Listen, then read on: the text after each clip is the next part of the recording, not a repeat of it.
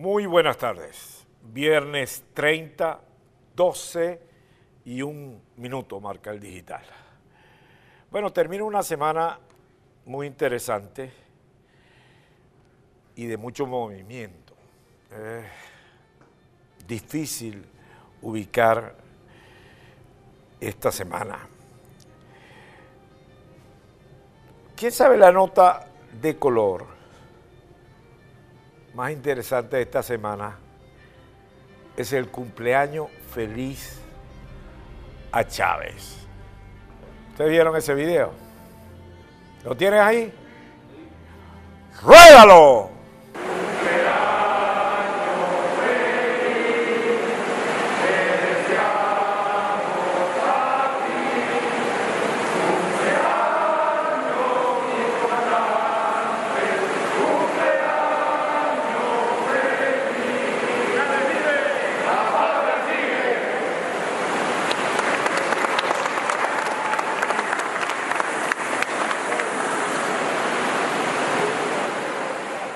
Eso que puede verse como ridículo, cómico, divertido, tiene un significado muy grande.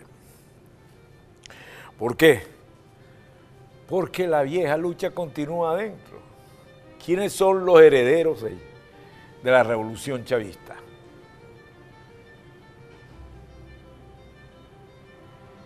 Los padrinos, los cabellos, ¿Y eso qué importancia tiene? Ya va, ya voy a llegar.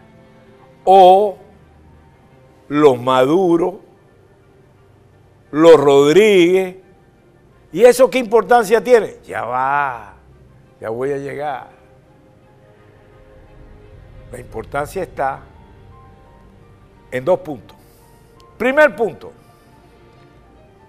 posiciones para gobernador. Entonces, la lucha viene entre militares retirados o esposa de militares o dedo militar. En Bogotá, en el chavismo auténtico, que tiene su vocería en cabello. O el chavismo revolucionario nuevo, ajustado a este tiempo, con este líder que nos ha salido, que fue escogido por la revolución cubana y bendecido aquí, que es Maduro. Entonces ahí hay otro en la lucha que hay. Pero dice, ah, pero eso está buenísimo, porque esa lucha, no, esa lucha es lo que está copando la escena política. ¿Quién habla de los de la oposición? Miente Di Più. Sabemos de algunos que ya están presos. Hoy aparece el diálogo. ¿Qué diálogo?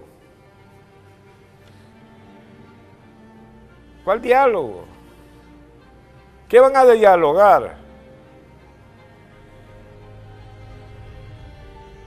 ¿Quién para las elecciones que quiere Maduro? Ahora, el problema de Maduro es tratar de poner y conseguir meter a su gente en la pelea interna que tiene. Y Cabello no dejase desplazar por Miraflores. Eso es lo que tenemos. Ese es lo que hay. Y fíjense cómo es el silencio total del segundo del régimen, Rodríguez. Cuidado a colocar puntos, a señalar, está en un profundo y reflexivo silencio. O sea, todo el juego lo tienen copado ellos. Los guantes, las pelotas, los bates, los managers, los umpires. Bueno, la oposición tiene uno en primera y uno En tercera, pero el dejón ni de broma se lo quitan, que es el que dice strike o bola. Esa es la situación. Y todo esto con un panorama económico dramático. Porque eso que resulta muy técnico y que rápidamente la revolución picó en hacia adelante para decir, fue un éxito lo que hizo PDVSA, es uno de los grandes fracasos económicos que tenemos. Más hay que ver la situación económica de Venezuela. ¿Y cómo me lo vas a vender? ¿Por las sanciones? No.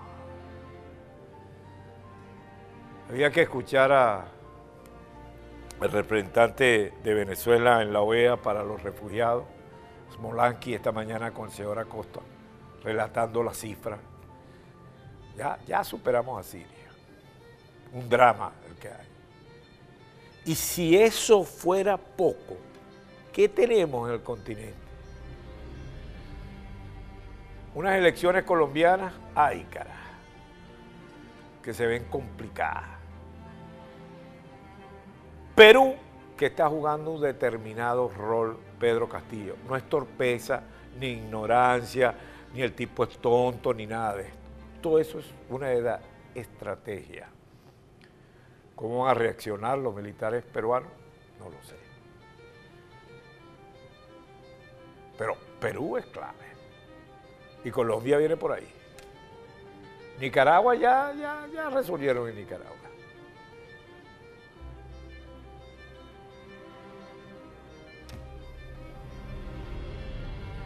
Muy complejo el panorama. Y en ese panorama es Biden el indicado para estar en este momento, porque no se puede cambiar. Él va a estar ahí.